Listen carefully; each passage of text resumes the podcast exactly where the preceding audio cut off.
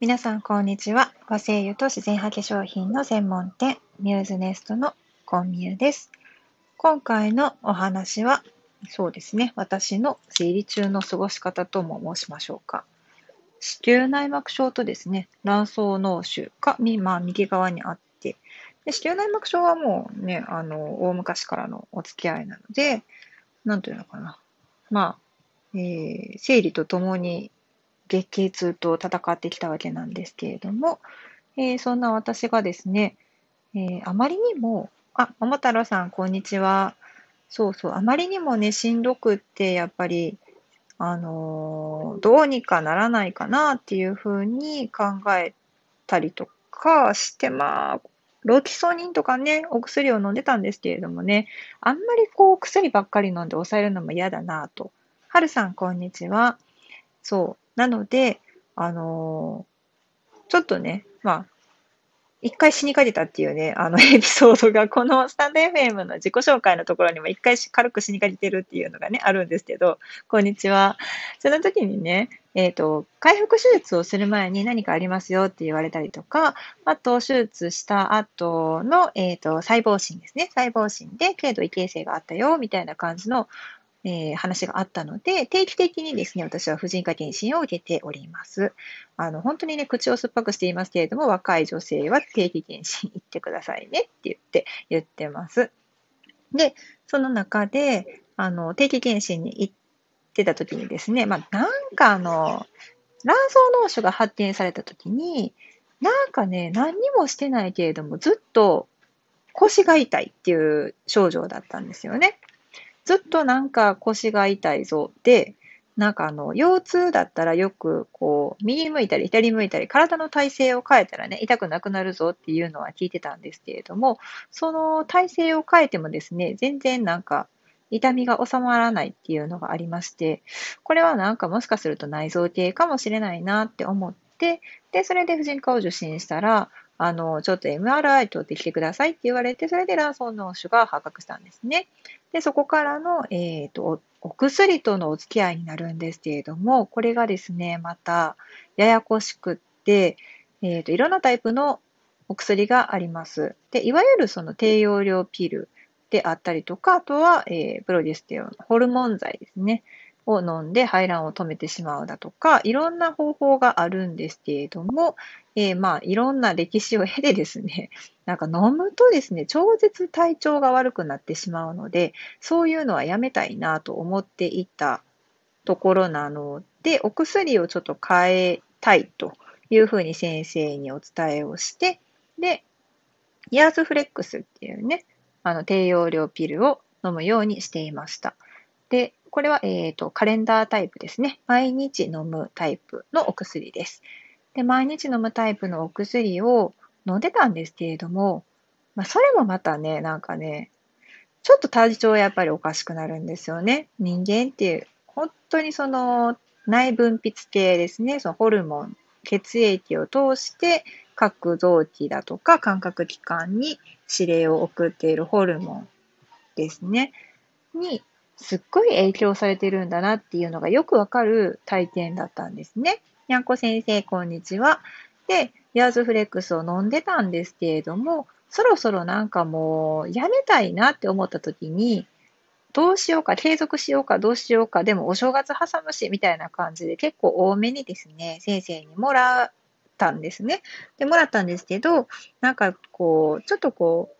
うん、もしかしたらその刷り込みがあったのかもしれないんですよね。あ、フルトさん、こんにちは。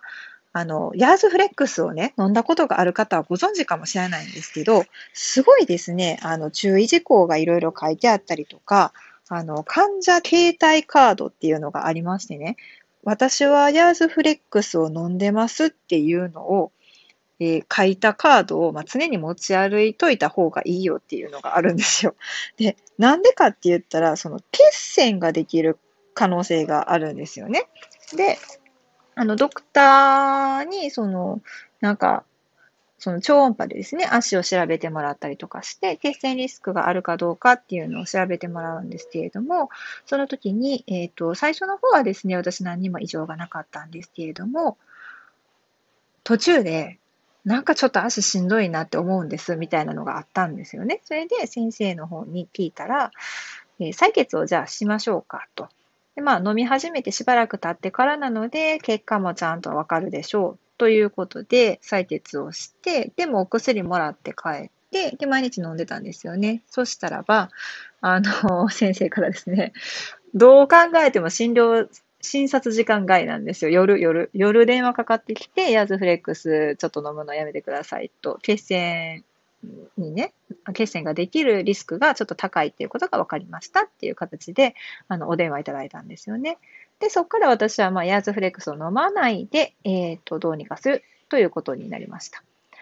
結局、そのヤーズフレックスを飲んでた時っていうのは、ものすごくですね、女性としては出血量も少ないですし、で、大体そうですね、まあ、来る生理が来るですね、月経周期が整うという面で非常に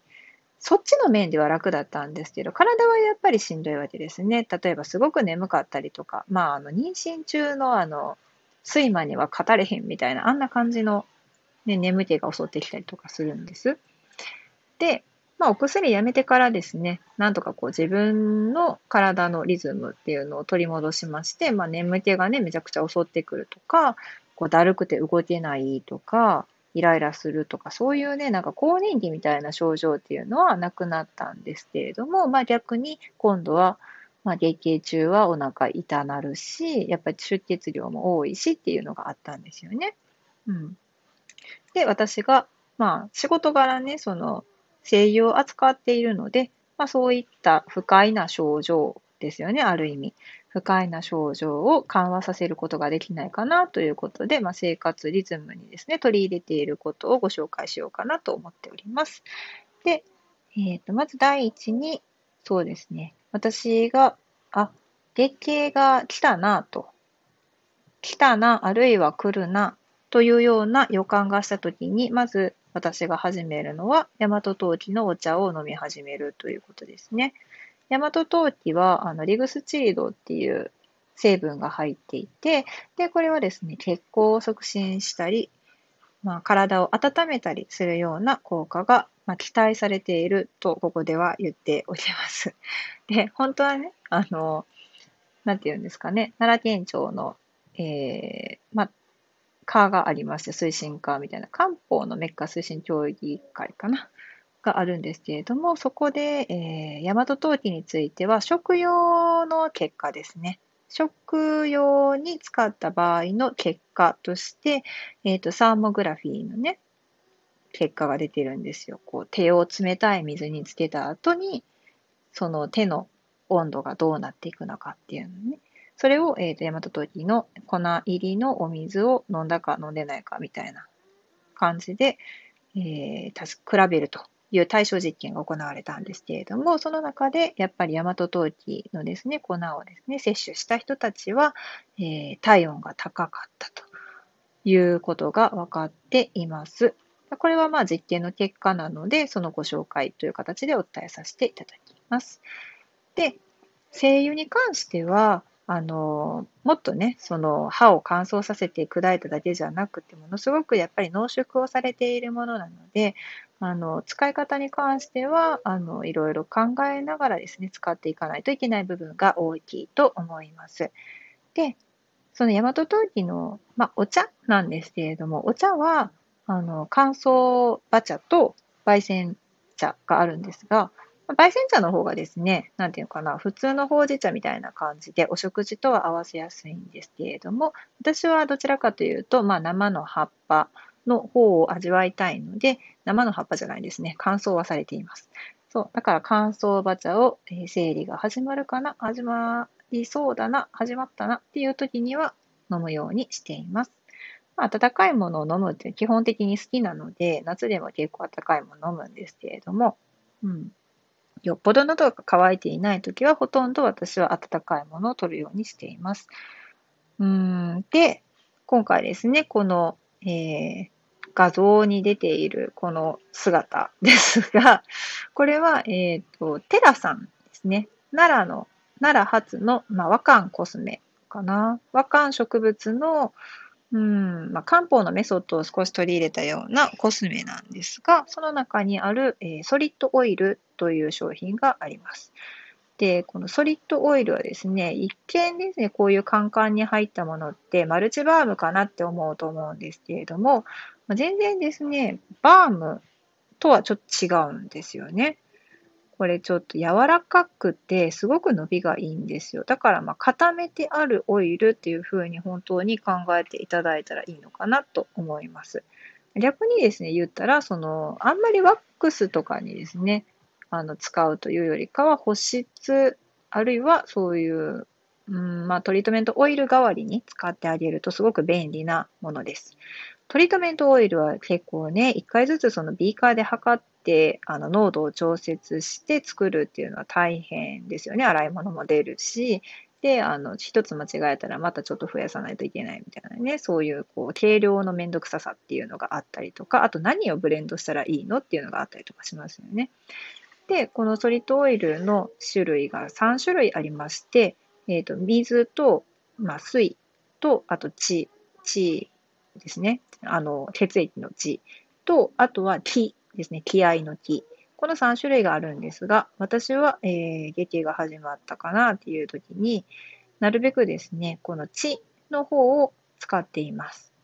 で、この中には大和陶器も入っているんですけれども、それ以外の成分もいろいろ入っています。で、芍薬エキスに関して、芍薬エキスと、えー、サンダルウッドに関しては、えっ、ー、と、すべて3種類に全部入っている状態です。で、これを使ってですね、まあ、あの、なんやろうな、これなんか心霊写真かなって思われるような何か手が写ってますけど、これね、手はあのうちの息子の寝ている時にピロッと出ている手です。で、あの、足のですね、内くるぶしの上、指4本分のところの位置に、三陰交っていうツボがありますね。結構有名なツボです。で、そこはですね、生理痛だとか、まあ、婦人科の何かこう、症状が出てきている場合に、それを緩和させたりするように、まあ、使うよう、使うツボって言っていいんかな。まあ、そう使ってるんですけどね、私の場合は。うん。で、産院口のところを温めると、ね、あの、月経痛にとか言われたりするんですけど、それで足首冷やしたらダメだよっていうのをよく言われたりするんですよね。で、そのソリッドオイルをですね、ここの指4本分上の三陰交のツボのところと、あと、えー、ツボではない、経絡ではないんですけれども、えー、反射区ですね。リフレクソロジーの反射区で言うと、まあ、生殖器の反射区でもある、この内くるぶしからかかとの間ですね。内くるぶしからかかとの間の範囲にかけてですね、スルスルスルとこれ伸びがいいので塗って、で、その後、こうちょっとこう、ツボを押したりとか、で、足首に溜まっているものを流してあげたりとか、そういったことをしたりします。本当になんだろうな、えー、まあ、足裏マッサージ、足つぼマッサージのような感じで使っていただいても結構使いやすいオイルですね。ソリッドオイル。うん。まあ、こぼれたりしないんですごく気が取り扱い楽です。うん。で、香りもいいので。でそうすると、まあ、少しずつ、ちょっとポカポカしてきて、で、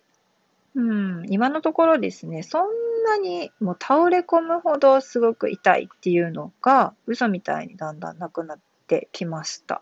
昔はですね、本当にひどい、一番ひどい時なんかは本当に百貨店のですね、フロアを一回エスカレーターで上がるごとに、その、よくエスカレーターの横にベンチありますよね。もうあそこで座らないといけないとか、大学生の時は、あの、テストって落とせないじゃないですか、単位。でも、テストを受けに行くことができなかったんですよね。あの、途中駅で下車してずっとこう、もうなんかもう、トイレ入っても動けないみたいな感じだったんですよ。あと油汗流しながら言語学のテストを受けたことありますね。一番前の席で。多分先生も心配やったんちゃうかなって思うんですけど、もう本当に汗がこう、うって出てくるぐらい痛かったんですけど、なんとかその時はテストを受け終えたっていうような記憶が残っています。それぐらいね、すごいしんどかったんですよね。で、今、その出産したら治るとか言ってる方もね、あの、多いと思うんですけれども、まあ私の場合は別に出産前後でそんなに楽になったかっていうと全然楽にはなってないですね。しんどいのはしんどいです。はい。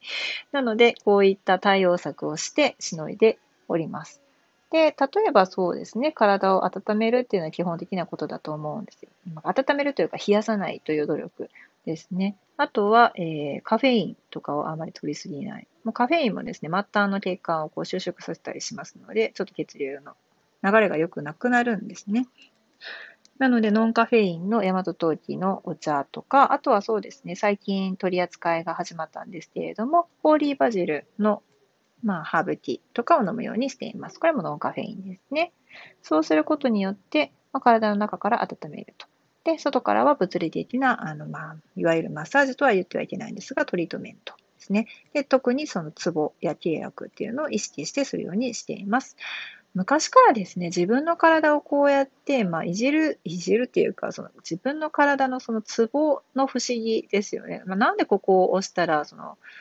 なんだろう、遠いところを押して、まあ、肩こりとか、その便秘だとか、ね、直接お腹を触らずに足の裏で便秘がですね、まあ、マシになったりとか、そういったことが起きるのかっていうのすごく興味があって、いろいろ自分の体でそういうことをするのが好きだったんですよね。まあ、そういったのがセラピストになる原点にもなったんですが、まあ、それを今も自慢、なんていうんですかね、自分で実験をずっとしているわけですね。うん。あの、本当にその、うん、まあ、大和陶器の精油をですね、上手に使っていただければ、それはすごくですね、あのいい働きをしてくれるものだとは考えています。西洋で言ったら、アンジェリカルートですよね。セリの根っこ。うん、大和陶器もセリ科の植物なので、セリの香りがします。ただ、このソリッドオイルに関してはいろんなものがブレンドされているので、どちらかというとフローラルな香りですね。うん、で、それを使って、えー、こういう冷えやすい部分ですとか、経絡の部分を刺激してあげるということは結構おすすめです。よくお腹にカイルとか貼ったりしてますもんね。お腹とか背中にね。それぐらい、うん、冷えは良くないかなっていうのはやっぱ体感ではありますね。うん。ですので、まあ、生理痛がすごくひどくて悩んでいるっていう方は、まず、そうですね、うん、まあ、本当に信じられないんですけど、まあ、未だに本当に自分でも信じられないんですけど、普通の生理に関しては、生理痛がないらしいです。いや、本当にわからないですね。ないんだ、みたいな。へーって、生理イコール痛いだと思ってた、みたいな。あの、そういうことがですね、全くその実感としてその、例えばですよ、肉体的に男性の方だったら全然思い浮かばないかもしれないので、えー、そういう時は、せいりちゃんというですね、あの、あの、漫画がありますので、そちらを渡していただければ、えー、パートナー、あるいは配偶者の方、もしくは、まあ、彼氏とか、えー、お子様も、もしかしたらね、分かってくれるかもしれません。なかなか思春期だったら読んでくれないんだろうな。というわけで、私は今からまたクラブハウスの方に戻ろうかと思います。何かですね、質問とか感想とかいただけたらまた嬉しいので、そちらの方に送ってきてください。ではですね、たまになんだろう、香り、含む、まあ、健康ですね。大幅に言って健康。あ、フルーツ、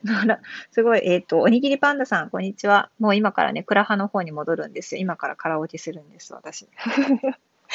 まあいろいろですね、健康にまつわる話なんかは自分がですね、体弱いっていう、まあベースとして体弱いっていうのがあるので、それをどうケアしていってるのかっていう実体験に基づく話がですね、できるかと思いますので、えー、スタンド FM の方ではそういったことをアーカイブに残していこうかなと思っております。またよろしくお願いします。ありがとうございました。